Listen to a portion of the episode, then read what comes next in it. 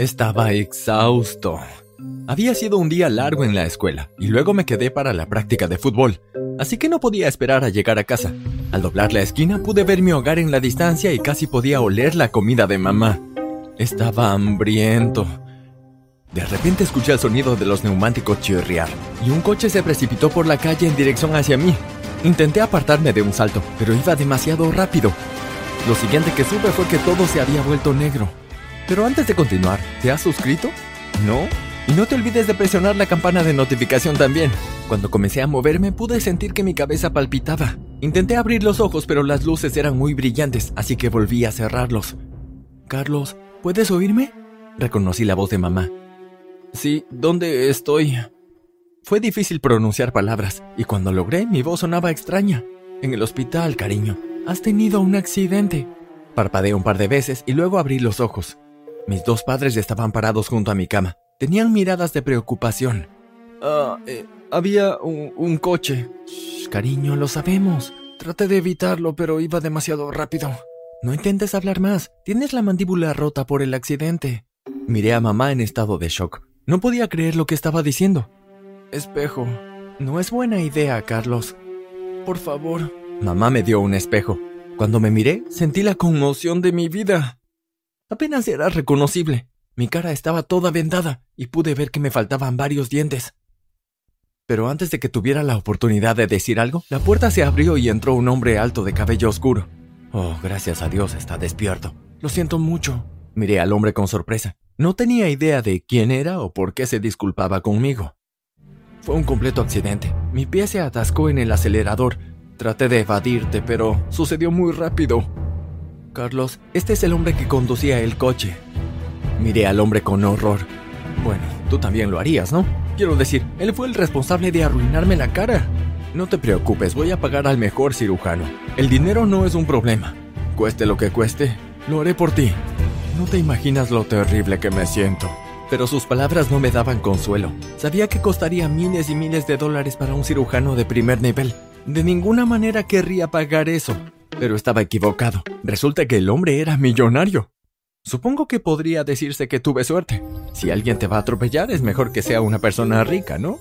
El hombre cumplió su palabra. Como una semana después fui a la cirugía. Pagó para que el mejor cirujano del mundo fuera trasladado en avión para realizar la operación. Luego un dentista me dio una nueva dentadura completa.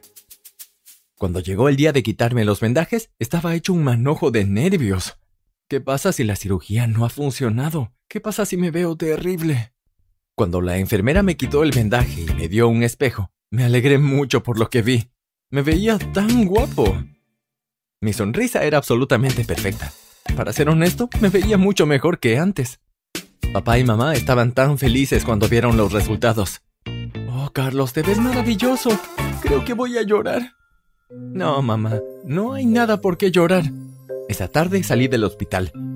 Cuando llegué a casa subí directamente a mi habitación y me quedé allí mirando mi reflejo en el espejo. Eres un tipo guapo, Carlos. No podía esperar a ver a todos mis amigos en la escuela, pero al día siguiente en la escuela ninguno de mis amigos me habló. Pensé que todos habrían venido corriendo a mí para ver cómo estaba, pero era como si ni siquiera me conocieran. ¿Y sabes qué más fue realmente extraño? De repente las chicas populares empezaron a hablarme. Ni siquiera me veían antes del accidente, pero ahora todas parecían querer charlar conmigo. Hola, soy Kata. Hola, ¿cómo te llamas? Soy Julia. Ah, soy Carlos. ¿Eres nuevo aquí? Ah, no. Me confundía cada vez más.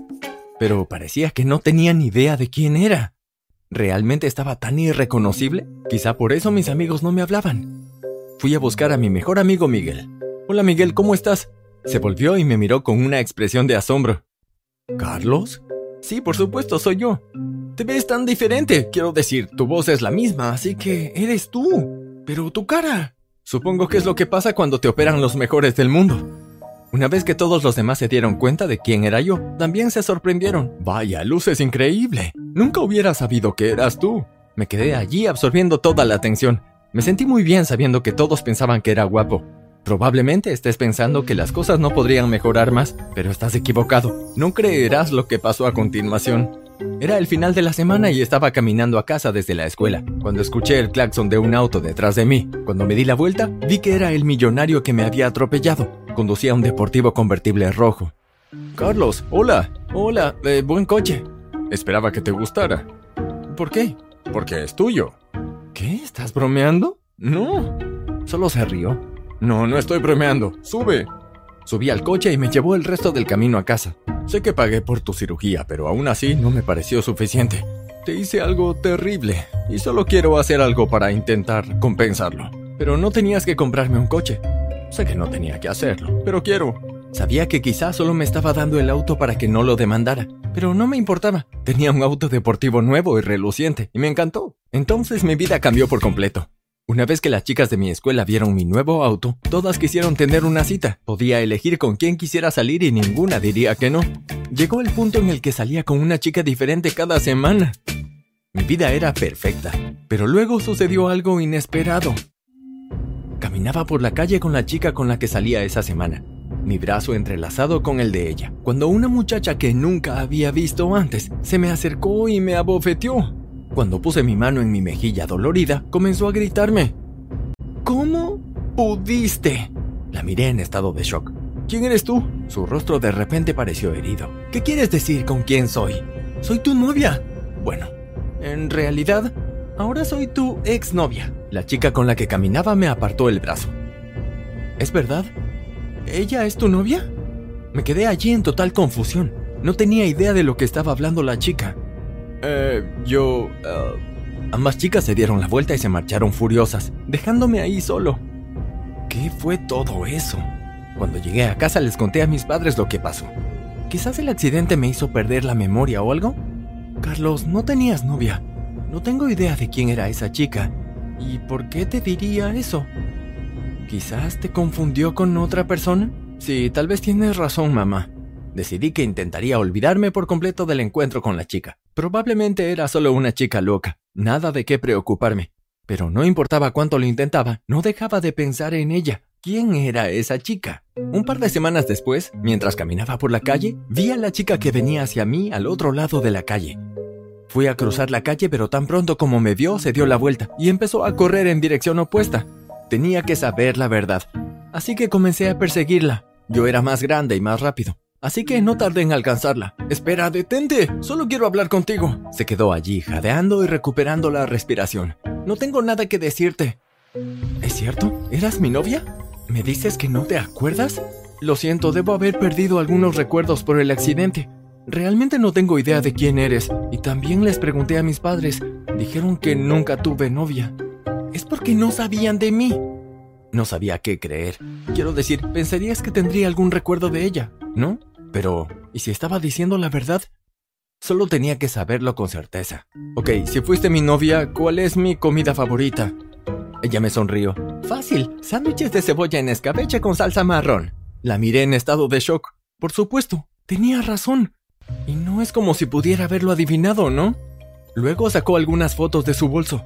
Estos somos nosotros dos juntos. Me entregó las fotos ella tenía razón. Había muchas fotos de nosotros riéndonos y viéndonos realmente felices. Pero ¿por qué mis padres no sabían de ti? Ella suspiró. Decidimos mantenerlo en secreto porque sabíamos que no lo aprobarían. ¿Pero por qué? Carlos, soy un poco mayor que tú. Simplemente no lo entenderían. Ni siquiera sé tu nombre. Soy Nina. Le sonreí. Hola, Nina. Hola. Mira, siento mucho no poder recordarte y lamento que me hayas visto con esa chica. Nunca habría salido con ella si hubiera sabido que eras mi novia. ¿Me perdonas? Ella vaciló por un minuto, pero luego me sonrió. Sí, Carlos, te perdono. ¿Y crees que podríamos empezar de nuevo? No lo sé, Carlos. Me lastimaste mucho. Sé que lo hice. Lo siento mucho. Bueno, ¿crees que podríamos ser amigos? Bueno, supongo que estaría bien. Entonces, ¿estaría bien que dos amigos fueran a ver una película el sábado por la noche? Ella se rió. Sí, supongo que estaría bien. Excelente, es una cita. No, Carlos, no es una cita. Sí, sí, lo sé. Con eso se dio la vuelta y se alejó. Nos vemos el sábado. Estuve muy emocionado el resto de la semana. No podía esperar a que llegara el sábado. Finalmente llegó el momento de conocer a Nina. Cuando llegué al cine, ella ya estaba afuera esperando. Lo siento, ¿esperaste por mucho tiempo? No, está bien, acabo de llegar. Vamos, consigamos las entradas. Sentados viendo la película no pude evitar echarle un vistazo. Realmente era muy bonita. Me preguntó qué miraba. Me di la vuelta y miré la película de nuevo. Carlos, a ti. ¿Pero por qué? Estaba pensando en lo bonita que eres. Carlos, acordamos que seríamos solo amigos. Sé que dije eso, pero ahora que estoy contigo no puedo evitar querer más. Por favor, déjame compensarte.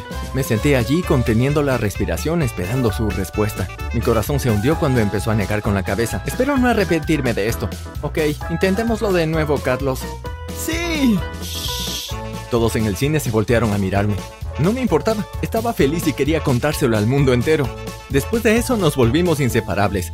Al principio Nina todavía quería mantenerlo en secreto, solo hasta que estemos seguros de esto. A regañadientes acepté.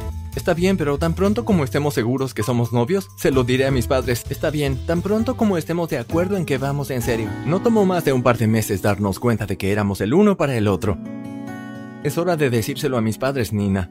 Lo sé, pero estoy tan nerviosa. ¿Y si no les agrado? Por supuesto les agradarás. ¿A quién no le gustarías?